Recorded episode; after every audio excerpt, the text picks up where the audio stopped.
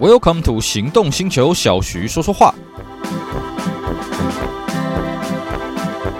Hello，大家好，我是 Celsius，非常高兴呢，又在这边跟大家聊聊天。今天我们延续上一次的话题，继续跟各位介绍 Volvo 850这一台当年的 Volvo 全新车。我们呢，在上一节节目跟各位讲过，以 Volvo 在八零代的生产规模，还有它的工厂规模呢，要开发一台从头到尾全新的车子，对他来讲是一个无以负担的压力啊。所以呢，Volvo 在开发完八五零之后呢，就陷入非常严重的财务危机啊。一方面呢，导致九四零只是七四零的小改而已；二方面呢，最后还是被福特汽车给收购了啊。那我们上一次的节目主要是跟各位讲到八五零前期，也就我们俗称的大头的一些发展。因为时间的关系呢，我们最后只讲到它在一九九四年式呢做了第一次的小改款啊。第一次小改款呢是把车头改成了我们俗称的小头，就它车头灯跟水箱罩都缩小，但是车尾灯没有变哦。那至于呢第一次小改以及第二次小改市场上又有什么演变呢？就是我们今天节目要跟各位聊的重点哦。那上次有提到一九九四年式的小改呢，除了把车头从大头改成小头之后呢，呃，车侧的护条有些改变，那方向盘有圆润化，但是呢最重要的对八五零这个车系最重要的变化是什么呢？它终于。追加了所谓的二点三 Turbo 这款车子，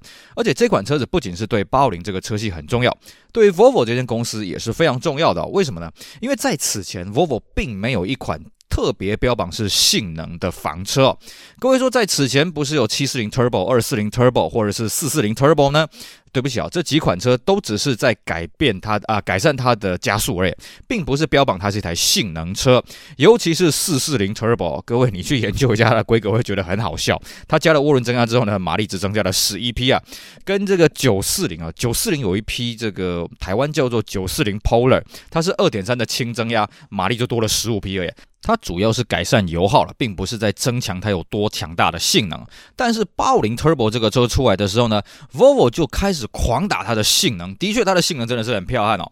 八五零 Turbo 呢，它搭载的是二点三的引擎啊，这颗二点三引擎就是从二点五那颗引擎下去做调教的，那并且追加了涡轮增压，而且马力打得很大哦。像我们刚刚说的，Volvo 九四零有 Turbo，但是九四零的 Turbo 呢，就算是二点三，那么也只打到一百六十五匹啊。当然，日规有所谓的超高增压型的，也只打到一百九十匹。那八五零的 Turbo 呢，二点三 Turbo 它打到两百二十五匹啊，算是当时 Volvo 性能最强悍的车子。外观上呢，当然就多了一些性能化的一些视觉套件，比比方说，它多了飞镖型的铝圈，它多了尾翼，并且呢，它的车身更加的降低，而且它的 ABS 呢是标配的。那这批车呢，当然也是有美规的车型啊，这二点三 Turbo 美规的版本。但是这个时候呢，美国依然没有追加二点零的入门款。换句话说，美规啊，从头到尾就是二点三 Turbo 跟二点五 GLT 这两个型号，只是呢，在中期的时候。二点五 GLT 这个型号取消呢，改成 Level One 跟 Level Two 啊。那 Level One 跟 Level Two 当然就是售价还有配备上的一些差异啊。具具体的东西呢，我们这边就不跟大家细讲。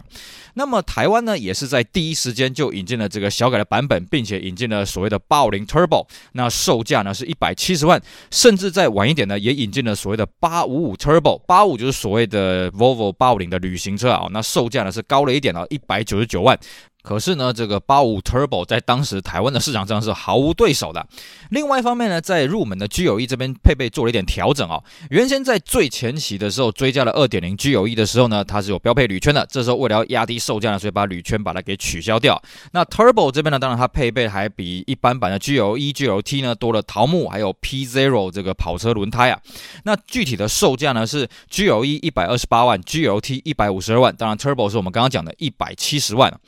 那么在具体的销售数字来讲呢，我们以一九九四年是来看哦，八五零大概全年的销量是三千三百台啊。那八五零二点零 GLE 因为它的税金比较低廉一些，所以它的数量是超过两千台，就超超过三分之二啊。那么 GLT 跟 Turbo 呢，就剩下了一千多台，大家一人一半。当然了，这个时候它最大的对手还是我们讲的美规的水货，因为这时候美规的二点五 GLT 还有二点三 Turbo 呢，一样是卖得很好。于是乎呢，这个时候代理商也就做了一些战斗力上的强化。在一九九四年的六月呢，率先推出了一九九五年式的八五零，标榜了全车标配侧面安全气囊，并且呢有这个后座的内建的儿童安全座椅。原先这个东西呢是在 GLT 就是二点五以上才有的配备，现在这个时候已经下放到全车系了啊。那么还有就是呢，到七月的时候还有推出一波零利率的专案来做一个促销啊。但是呢，这时候还是急不退水货，怎么办呢？那只好等原厂再推出下一次的小改啊。在一九九六年试的时候，也就是一九九五年年中呢，原厂终于推出第二次的小改款。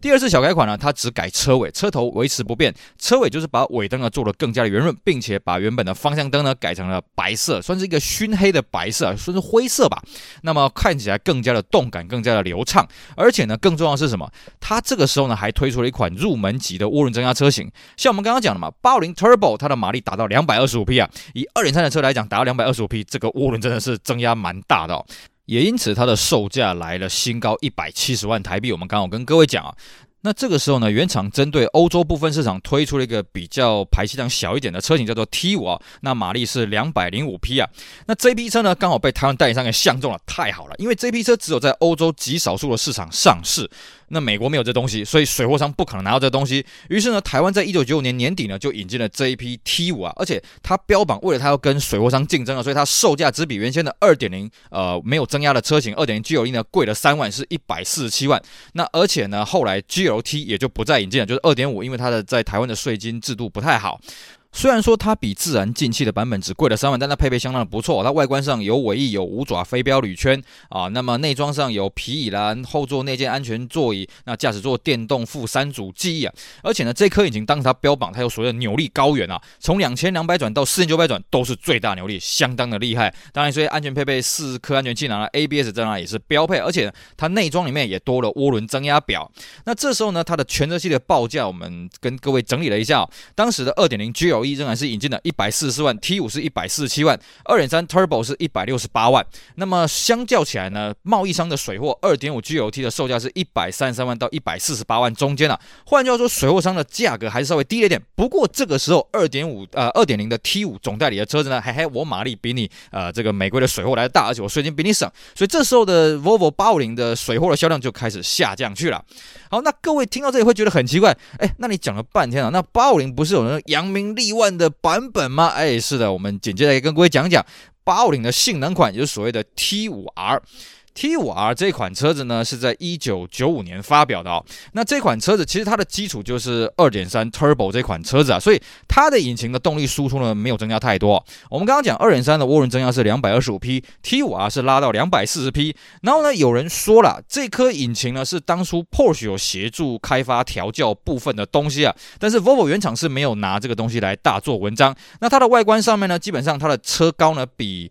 八五零 Turbo 再降低了一公分，铝圈呢升级到二零五四五 ZR 十七，而且前保多一道下巴，多了雾灯，风阻系数呢也因为这些空力套件的改进啊，所以从零点三一降到零点三。那比较可惜的是哦，像原厂它是有手排跟自排的版本，那台湾这边呢，因为代理商希望这个车子它是一个顶规的一个形象，所以呢台湾只引进了自排，而且比较好玩的是哦，这台车它也是标榜性能嘛，那同样它也是有这个核桃木，甚至连排挡头都还有核桃木。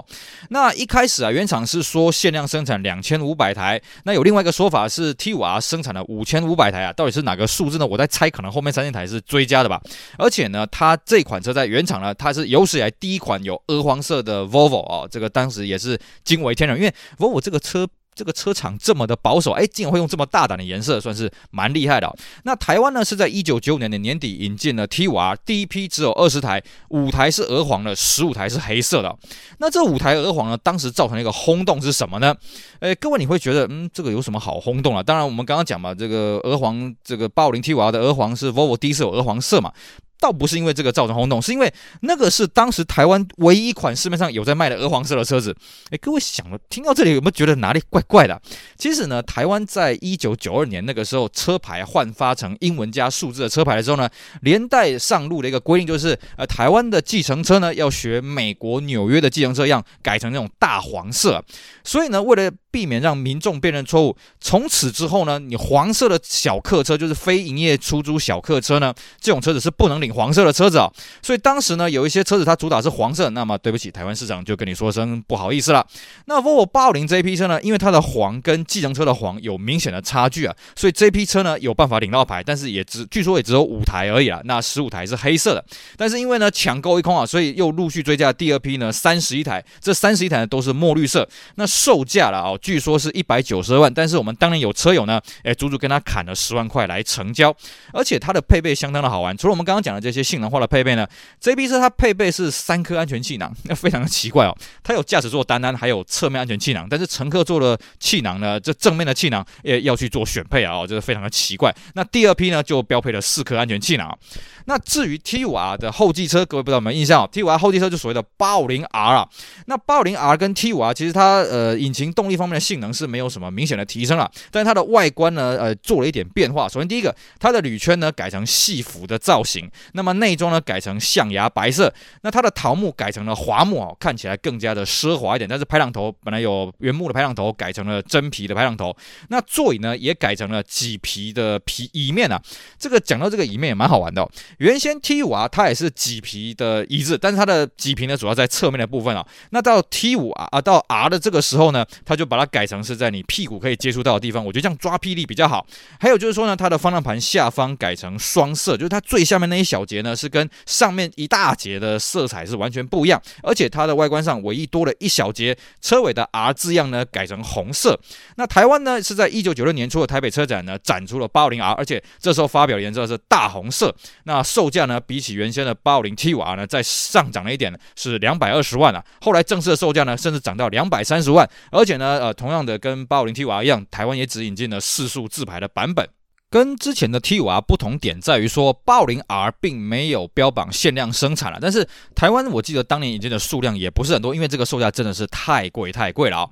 那么到了一九九六年的年中的时候，因为这时候国外已经准备要改款成 S 七十啊，在末批的时候呢，台湾的代理商又引进了一批二点零 GLT。这批二点零 GLT 呢，它是低增压车型啊，跟我们之前讲的二点零 T 五呢，这个增压值不一样啊。引擎本体是一样的，但它马力拉到一百七十三匹而已啊。那这一批车子呢，配备全部比照 T 五，甚至连外观的铝圈都一样。那为了要压低售价，所以这一批车子呢，呃，它的售价是比之前的二点零 T 五来的低一些啊。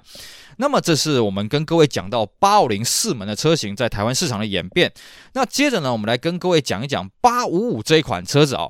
八五五这款车子呢，是在一九九三年的三月日内瓦车展才发表了，所以呢，它的车头已经是第一次小改的造型啊，不是大头是小头。那它的车尾，各位说，那车尾有没有改呢？哎，不好意思哦，第一次小改跟第二次小改的车尾基本上是没有什么变化的了啊。那它的车长呢，比四门多了五公分，高度多了三公分，尾门的门槛离地高呢降低了三公分啊，这是为了方便货物的上下。而且各位可以发现哦，这个车跟九四零、七四零的五门都一样哦，那个车方方正正的，很好载啊。那它的尾灯呢，采用是长条式的尾灯，但是它尾灯最上半部呢是反光用啊。有一个说法是，为什么它的尾灯不是直条都可以亮呢？是因为当时呃，GM 有一款车子就是 Pontiac 的 Oldsmobile 跟 Chevrolet 都有，Chevrolet 叫做 Lumina APV 啊。那这款车子它的尾灯也是一直直条的，说怕去侵犯到它的著作权、专利权啊，所以呢，Volvo 它的上半部是不会亮，有此一说啊。那么八五五呢，一开始发表的时候，它是有七人座的版本，它第三排的座椅是向后座，当然它只标榜说它。它只能给青少年儿童来乘坐，不建议成人来乘坐。那台湾呢，当年引进的，除了我们刚刚讲的有二点三的涡轮增压版本以外，也有引进二点零 GLE 啊。那配备呢，其实基本上跟这个四门的版本差不多啊。那二点三呢，只是可惜台湾的版本没有配到尾翼啊，我觉得是相当的可惜啊。好，这个是跟各位简单的补充一下八五在台湾市场上的变化哦。最后来跟各位聊聊八五零这台车到底玩起来怎么样？因为小弟我呢，曾经在当年呢买到一台台湾本地非常稀有的八五零啊，并不是买到 T 五啊，也不是买到八五零啊，我买到的是比这两台车更加稀有，是什么呢？八五零的手排，哎，不要怀疑哦，我们之前跟各位讲过嘛，就算是八五零 T 五 R、八五零 R、八五零 Turbo 呢，台湾因为代理商的市场操作的关系呢，都只引进自排的，甚至呢，贸易商为了要提升那美规的一个形象呢，其实也是引进自排了。那手排呢是二点零 GLE，而且二点零 GLE 这款车子是从前期到后期都引进手排，但是卖的数量非常非常少。然后呢，我那台车子就是二点零 GLE，而且是第一次小改之前的九五年的这个二点零 GLE 啊，所以它已经有配备的呃到了双安全气囊的这个标配。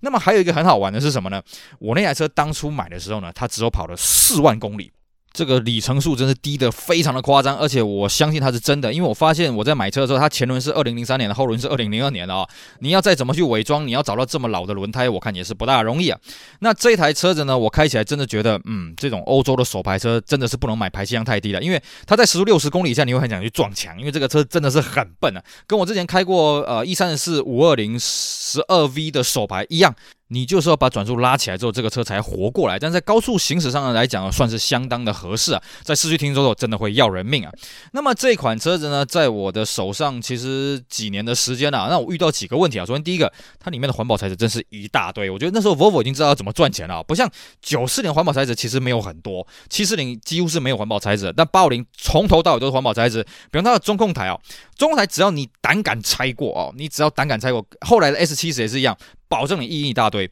因为我们有车友有拆过的发现呢，它的中控台这么大一个，它主要的固定螺丝只有在最左边跟最右边各一颗，中间基本上没有什么固定螺丝啊。那你一拆了之后，它的环保材质可能会产生一些间隙，就会开始咔咔咔咔咔咔咔，那你必须要拿那个快干胶啊什么去粘哦，非常的麻烦。然后呢，再来就是。它的行李箱盖很容易变成断头台啊！我不知道它是哪里设计不良，而且我们去报废厂去拆，每一台都是断头台啊！所以在开行李箱盖的时候要特别的小心。还有就是说呢，呃，它的门板啊也都是环保材质，然后它门板里面的升降机是我们大家最头痛的事情啊！玩过八零就知道，它里面有个东西叫做豆子啊，我们俗称叫豆子，那个就是它的升降机的结构有那个塑胶扣，那个塑胶扣它原厂设计的材质非常的烂，它几乎每年都会断一次，然后一断掉之后呢，你的升降机就会出问题，可能会卡住啊，可能会无法操作，然后呢，只要你换过。之后呢，就会每年再来换一次，而且是四个门轮流换。好在呢，坊间有出这改良套件，我们都是用改良套件的哦。这个一劳永逸，拆过一次就是四个车门的我都拆过哦，拆过换过一次就没问题了。再来，它的引擎室里面呢，它的机油盖哦，一定都会渗漏。那个你不管怎么换，怎么去换那个胶条都没有用，好像没有出改装的这个改良的版本啊。那么至于它内装，还有一个东西可以跟各位讲，就是它的密码音响很麻烦。当年 Volvo 不管是九四零、九六零或是八五零呢，它都是标榜有密码的音响。但是八五零跟九四零它的音响是弯定的哦，那个音响的音质真的不怎么样啊。那你想要换的时候呢，也有点麻烦就是了。最重要是什么？当你今天车子有断电，你要。去复电的时候呢，你就要重新按那个密码。然后通常我们在买中古车的时候，那个密码都不会传下来。所以像我那台八五零，从头到尾我没有好好的去听过我原厂车上的那颗音响啊。我是外挂了一个音响去测试过它的喇叭，没什么问题而已啊。大部分我都是拿手机扩音来听网络上的广播啊什么的，这样来开车的。其他的我觉得呃就还好啦，比方说它的手动座椅，因为我是二点零 G 有一嘛，没有电动椅背调整。那个欧规车那种手动椅啊，就是你要用转盘一直转转转转转转转啊，转的真是烦死人了。其他我觉得是还好啊，像有媒体称啊，它的这个支座椅的支撑性不好，但是以我自己来坐，它是没有九四零那么舒服。不过八五零的椅子也算是蛮舒服，尤其那台车才四万公里而已，所以那个椅子根本跟全新的一样，坐起来长途真是完全不会累啊。那么这台车子呢，因为后来我觉得也差不多玩腻了，而且更重要是这台车准备来淘钱了，所以我赶紧把它丢到网上面去卖。那么一开始卖的时候呢，呃，有答应了一个买家，那这个买家呢，后来跟我放鸽子，所以我后来火大，我一口气大降价，结果造成我的电话被打爆啊！哦，这个很多人，哎呀，这个车子这么稀有，又是手排的，又只跑了了四万多公里，是不是？哇，这个那天我在交车的时候，我是在地下室啊，跟第一个来跟我看车的一个车友啊，然后后来我到地面上的时候，我整个电话被打爆啊，然后很多人还说啊，如果那个前面那个人没有过户的话，你卖给我了，我加价了什么的，也算是相当有趣的一段经验。其实呢，我这边就顺便跟各位分享一下，如果今天你卖车，结果一丢出去，一堆人来问。固然啊，你可能车子是卖的比较便宜一些，但是你也不要觉得你好像少赚了一些钱。为什么呢？因为这样子你其实也轻松啊。如果说你今天车子挂了一个高价，结果乏人问津呢，你也是烦呐。那不如就低价出去的，赶快把车子给清出去，至少你不用缴税金，你不用缴停车费。这是我当时的一个想法，提供给大家做一个参考喽。好的，以上就是我们今天节目内容，跟大家聊聊 Volvo 850这一款车子啊。那各位如果有兴趣的话，玩850啊，这款车是蛮会跑的，但是它的开销什么真的是还蛮大。如果你想要提体验一下 Volvo 这款车子它的精髓的话，我觉得其实你该去买九四零啊。Volvo 呢在做八五零，其实它做的很用心，但这个车子呃不太好照顾。九四零相对是 Volvo 的经典，因为它从二四零、七四零一路这样延伸过来的，而且它非常的好开，非常好照顾，零件也算是很好找啊，提供给大家做个参考喽。以上呢，感谢各位收听，也希望大家去支持我们其他精彩的节目内容。我是 Celsius，我们下午再聊，拜拜。